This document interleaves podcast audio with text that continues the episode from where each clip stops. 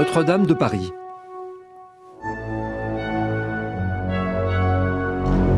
Petit à petit, l'un après l'autre, les personnages du roman de Victor Hugo, Notre-Dame de Paris, sont entrés dans la course, ignorant bien sûr de ce que leur réserve l'avenir ou de ce que leur réserve l'écrivain, pas plus qu'ils ne savent tout de leur passé, un passé qui pourrait nous éclairer. Un retour en arrière s'imposait dans le roman, comme dans le feuilleton et comme dans l'épisode qui vient, le onzième, que suivront les douzième et treizième diffusé pour la première fois sur la chaîne parisienne les 27, 29 et 30 avril 1957. La radiodiffusion française présente l'œuvre célèbre de Victor Hugo, Notre-Dame de Paris. Texte et production de Jacqueline Lenoir.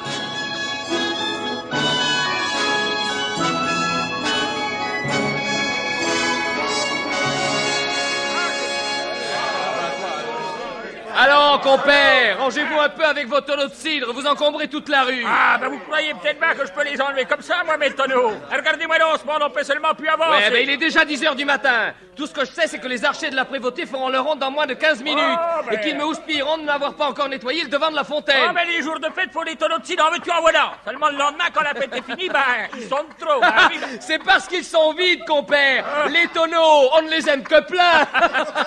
Ah, par Dieu, c'est bien vrai, ça tient. Hier, les Parisiens n'ont pas boudé leur ventre. Ah, pour une belle fête, oui, c'était une belle fête. ouais, mais aujourd'hui, on marche dans les débris et tout ça fait une boue qui n'est pas belle à voir. Ah, Ah, tiens, je ne me trompais pas. Voilà les archers de la prévôté. Eux, ils vont bien savoir se faire de la place. Paris s'animait au lendemain de la fête, et les badauds traînaient encore après eux les souvenirs de la veille. Rubans, chiffons, bonnets perdus. Estrades que l'on démontait à grands coups de marteau. Buffet de la ripaille publique dont les chiens errants se partageaient les miettes. À cette heure, Esmeralda et Gringoire dormaient encore à l'abri des sortilèges de la cour des miracles. Quasimodo, jeté en prison, attendait d'être jugé sans comprendre pourquoi. Le beau capitaine Phébus ajustait devant son miroir une nouvelle tenue blanche éblouissante. Et donc Claude Frollo, l'archidiacre de Notre-Dame, après une nuit sans sommeil, se réfugiait dans son mystérieux cabinet d'alchimiste. Tous étaient déjà marqués par le destin inéluctablement. Leur vie allait s'encastrer les unes dans les autres, pareilles à des morceaux de vitrail que le fer et le feu réuniraient en une seule allégorie où le bien et le mal seraient également répartis. Mais afin de mieux comprendre de quelle manière s'y prend le diable pour avoir sa part de l'ouvrage divin, revenons en arrière, dix-sept ans exactement, alors que par un beau dimanche de la Quasimodo, les cloches de Notre-Dame sonnent la fin de la messe.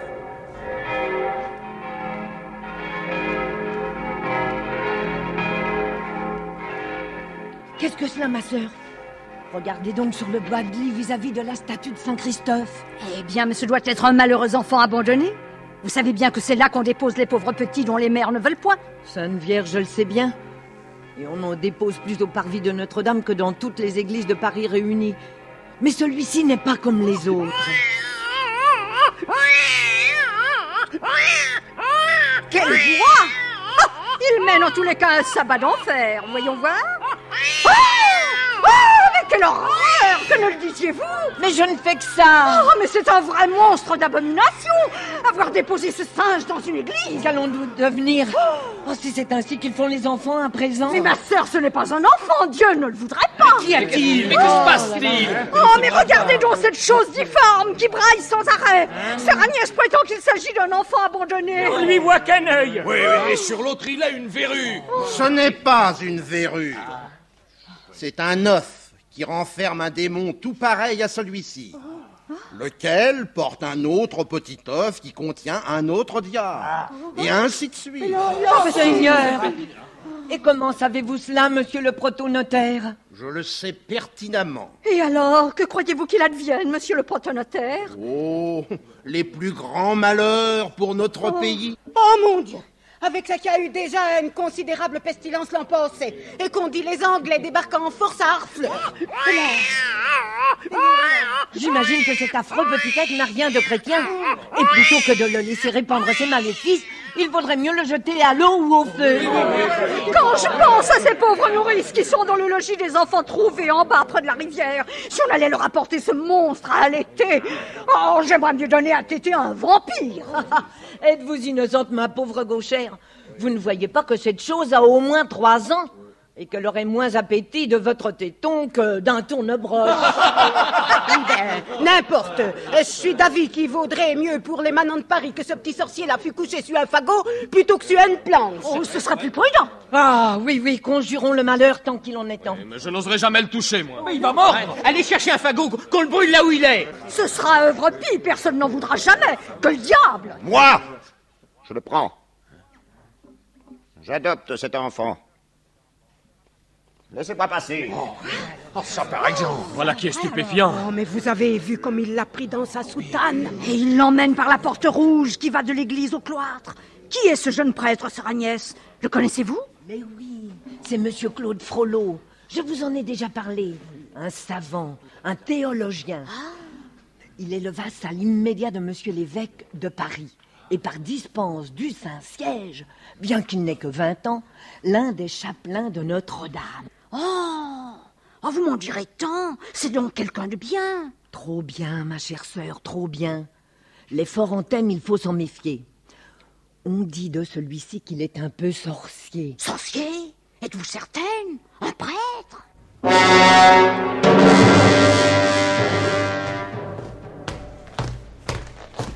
Et où allez-vous, mon fils, d'un pas si pressé?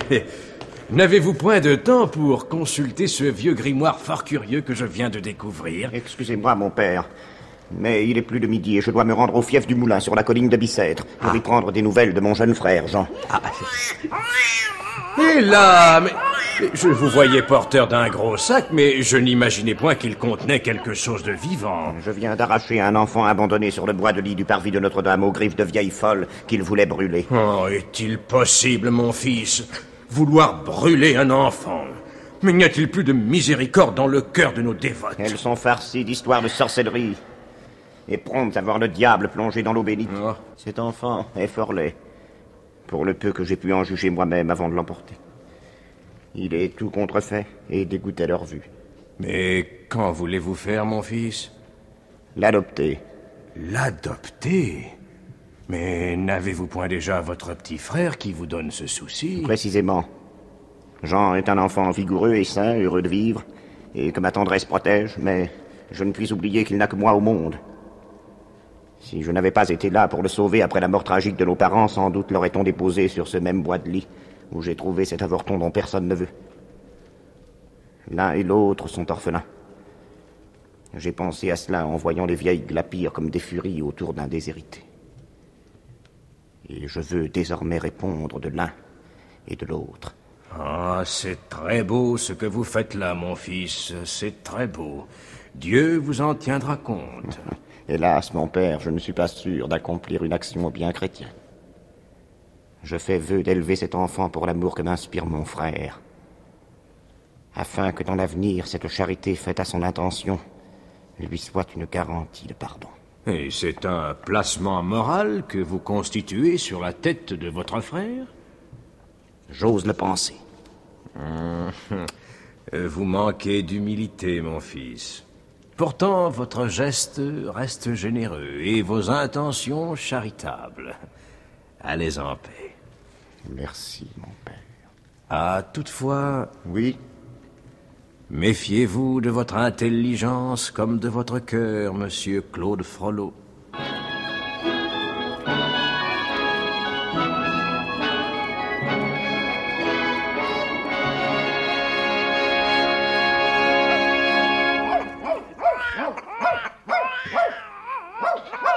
Là, là, mon bel enfançon. Veux-tu te calmer? Mais c'est qu'il me dévorerait si je le laissais faire. Il n'a jamais assez de lait, ce petit braillard-là. Allons, allons, allons. Tâche de t'endormir.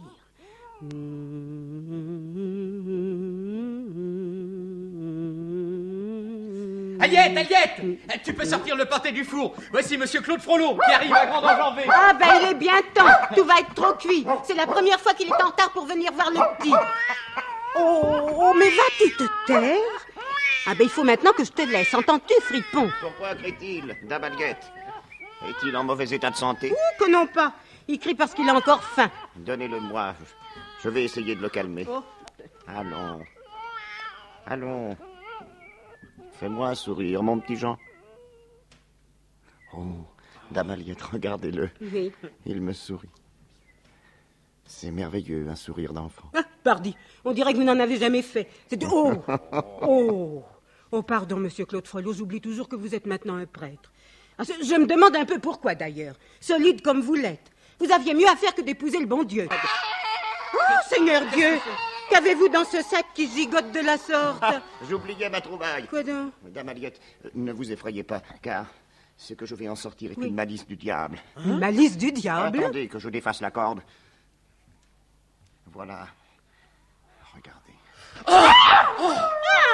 Ah, silence, silence, Brunet. Alors, allons, couchez, Brunet. Dame Aliette, vous ne dites plus rien maintenant Ah, c'est que... Il fallait bien ça pour me couper la parole. Il est affreux, j'en conviens. Oh. Mais est-ce sa faute? Les vieilles pies de la sacristie voulaient le brûler tout vif. Jésus Maria Allez-vous le laisser vivre C'est un monstre? Sans doute. Pourtant, lui aussi est à l'image de Dieu. Oh, que nennive Vous aviez plus de raison en disant que c'était une malice du diable. Dieu ou diable, c'est la même chose. Il est l'incarnation de la fatalité. Ah, mais sire, votre langage est trop savant pour une bonne femme comme moi. Chez nous, les choses sont plus simples. Mais comment allez-vous le nourrir? Et qu'allez-vous en faire? Je ne veux point le prendre, il me fait peur. Et mon lait dont se gorge votre petit frère Jean pourrait bien tourner dans mon sang en vinaigre. Rassurez-vous, Dame Aliette, je n'avais pas l'intention de vous le confier. Je vais l'élever auprès de moi, à Notre-Dame. Et d'ailleurs, il n'est plus d'âge à se contenter de lait. Oui, eh ben c'est ça. Vous pourrez lui servir de nourrice sèche. ah, Dame Aliette, je vous retrouve. Allons, mettons-nous à table.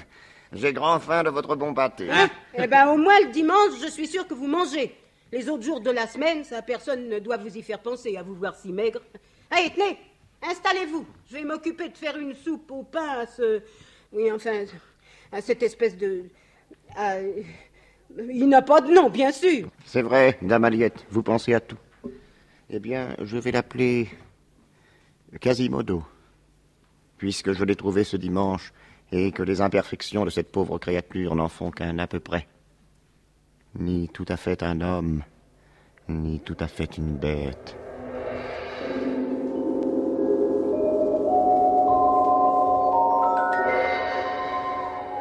Seize ans plus tard, le monstre avait grandi et l'homme avait vieilli. Claude Frollo n'était plus le prêtre écolier, le tendre protecteur d'un petit enfant, le jeune et rêveur philosophe qui savait beaucoup de choses et en ignorait tant d'autres.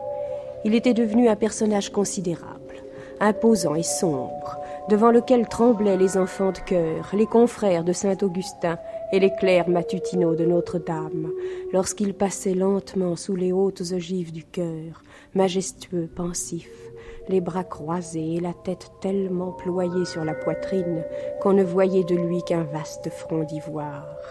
Donc Claude Frollo, maintenant archidiacre de Notre-Dame, n'avait du reste abandonné ni les sciences ni l'éducation de son jeune frère. Mais avec le temps, il s'était mêlé quelque amertume à la tendresse qu'il portait à Jean. Monsieur mon frère, je suis très mécontent de vous. Et moi, je suis bien aise de vous voir. Jean, on m'apporte tous les jours des doléances vous concernant. Qu'est-ce que cette bataille de rue? Vous avez roué de coups un petit vicomte. Hubert de Ramonchamp. Oh, pas grand-chose. Un méchant page qui s'amusait à éclabousser les écoliers en faisant courir son cheval dans les boues. Qu'est-ce que ce baillet frangel dont vous avez, paraît-il, déchiré la robe? La robe? Que non pas la robe, tout juste la petite cape. Dans la plainte, on dit une robe. Et non une cape. Jean, allez-vous enfin devenir raisonnable? Imaginez ma peine de vous voir déshonorer ce même collège. Dont vous faites la fierté, je sais. Hélas, mon frère, je n'atteins pas vos mérites. Mais qui puis-je? Il suffit d'un savant dans une famille. Est-ce ma faute si mon esprit vagabonde? Où en êtes-vous des décrétales de Gratien J'ai perdu mes cahiers. Où en êtes-vous des humanités latines? On m'a volé mon exemplaire d'Horatius. Où en êtes-vous d'Aristoteles Ma foi, mon frère, je ne veux point de cet Aristotélès dont on dit qu'il inspire toutes les erreurs des hérétiques. Jean, vous vous moquez de moi, vous refusez de travailler, de vous instruire, vous restez des semaines entières sans me donner de vos nouvelles, et lorsque j'en ai, elles me font regretter de vous voir, enfin Mon frère, je vois bien que vous ne m'aimez point. Que dites-vous là? Je ne vous ai que trop gâté. J'avais pour vous toutes les faiblesses. Vous étiez si doux, si gracieux dans votre petite enfance. J'ai voulu que rien ne vous manquât parce que le destin vous avait privé au berceau d'un père et d'une mère. Tout ce que je m'étais refusé à moi-même, je vous en ai comblé.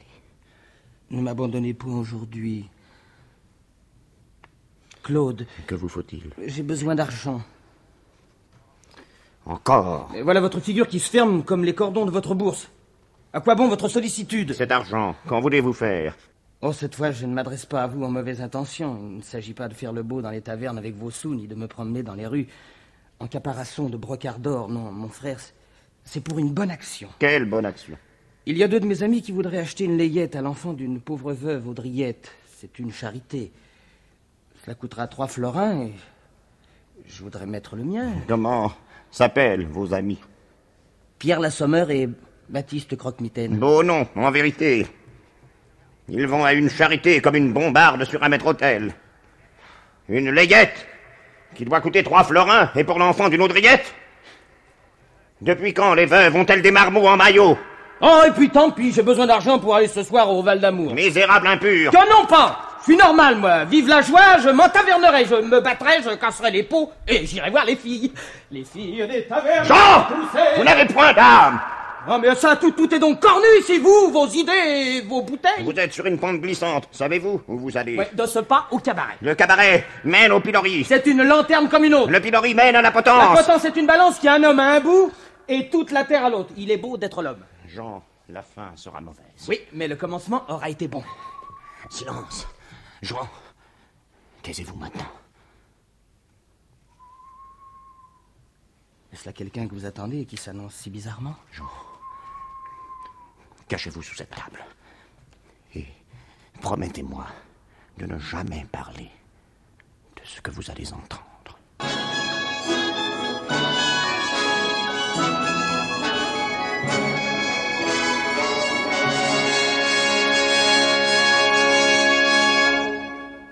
Dans la salle d'audience du Grand Châtelet, depuis huit heures ce matin-là, quelques dizaines de bourgeois et de bourgeoises de Paris s'entassaient en mal de distraction derrière la forte barrière de chêne qui les séparait de la table fleur de lysée où se rendait la justice de Monsieur le Prévôt. Ils assistaient avec béatitude à ce spectacle varié et gratuit, contemplant dans l'exercice de ses fonctions maître Florent Barbedienne, président un peu n'importe comment et tout à fait au hasard, mais avec une autorité que chacun admirait.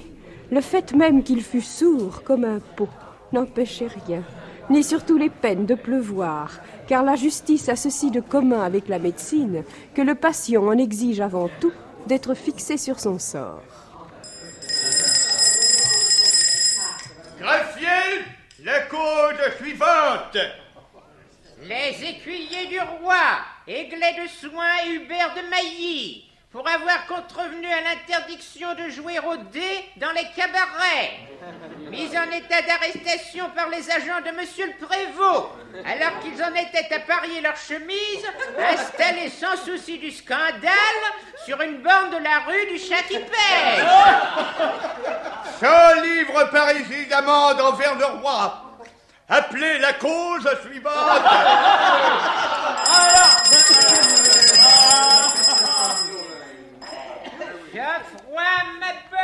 Oh, le vieux museau de juge, sourd et imbécile. Mais regardez-le donc, compère, distribuer ses amendes au petit bonheur. Et le voilà à table. Il mange du procès. Il mange du plaideur. Il mange, il se gave, il s'emplit. Ce barbedienne fait ma joie. 50 livres d'amende et 10 jours de prison. Appelez la cause suivante.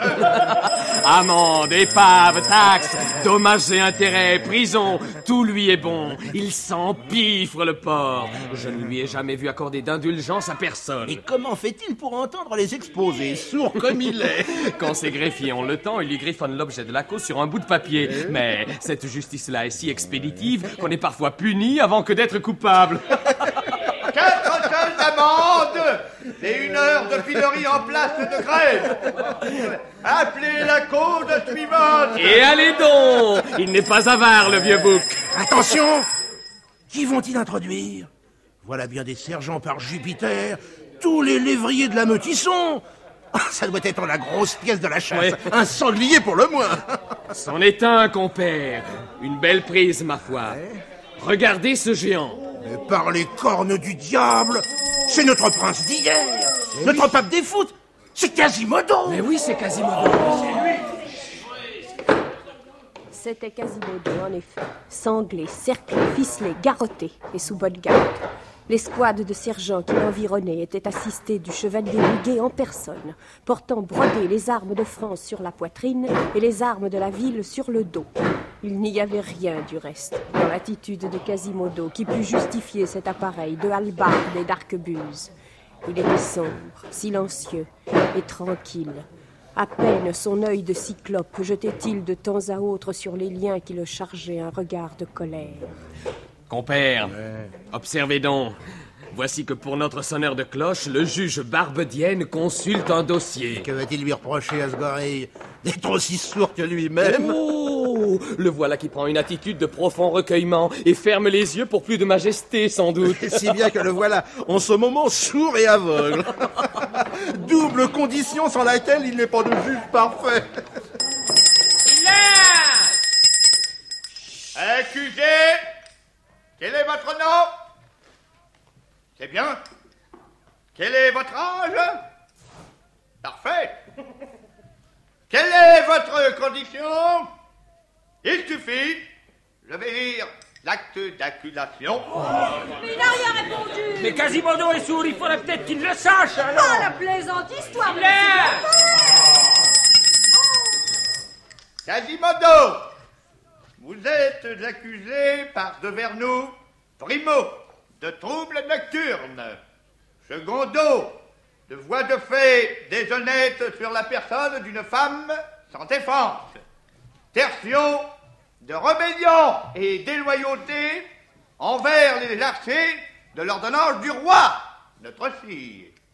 Expliquez-vous sur tous ces points.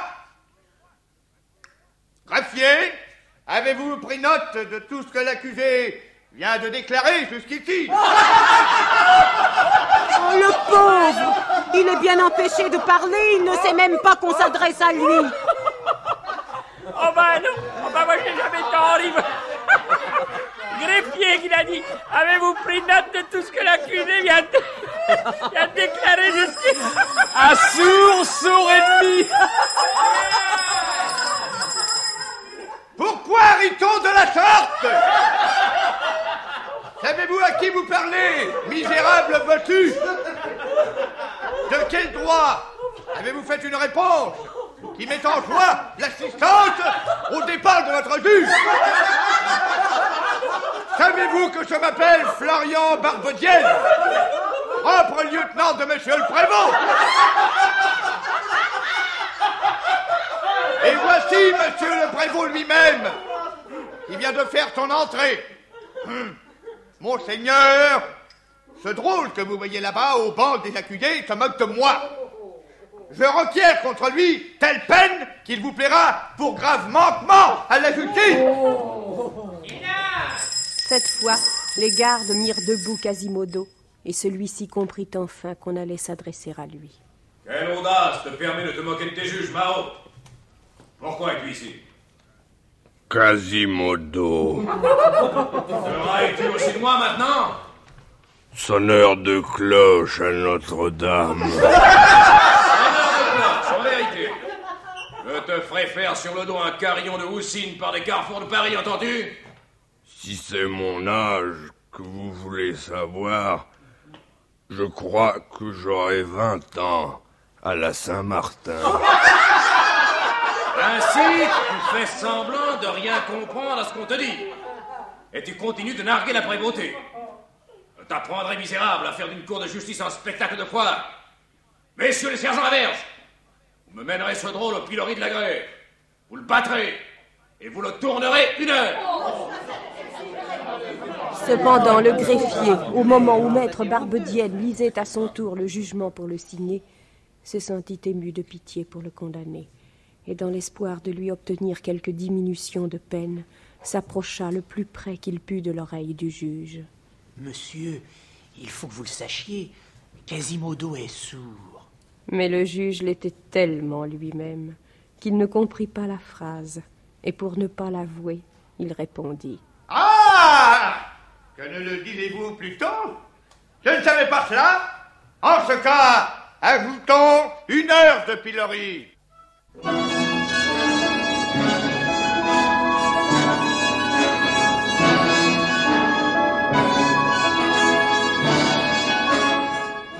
Venez d'entendre Notre-Dame de Paris. Adaptation radiophonique de Jacqueline Lenoir d'après Victor Hugo.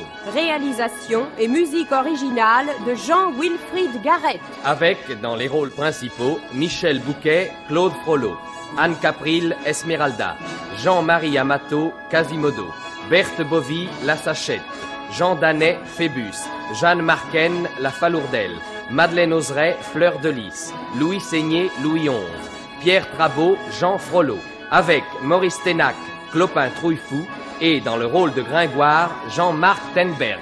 Aujourd'hui, vous avez également entendu dans les rôles de Barbedienne Maurice Biraud, le prévôt Jean-Louis Maury, le greffier Teddy Billis. Les hommes et les femmes du peuple avaient les voix de Charlotte Clasis, Héléna Manson, Gina Manès, Lucien Guerville, Henri Virlogeux et Jean Péméja. Bruitage, Joël Noël. C'était Notre-Dame de Paris.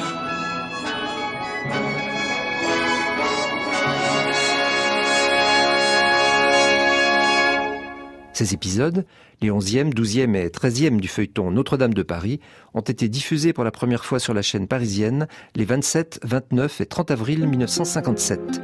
À suivre, à réécouter en ligne ou à télécharger durant un an sur le site franceculture.fr à la rubrique de l'émission.